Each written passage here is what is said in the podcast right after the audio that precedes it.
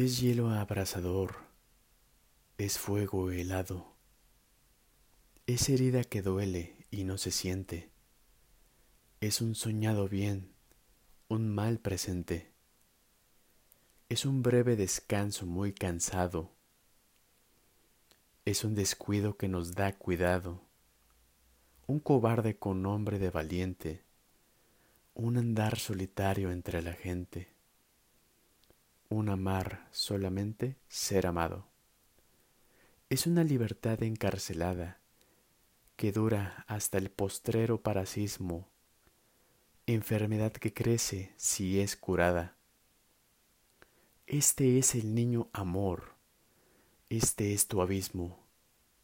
Mirad cuál amistad tendrá con nada el que en todo es contrario de sí mismo.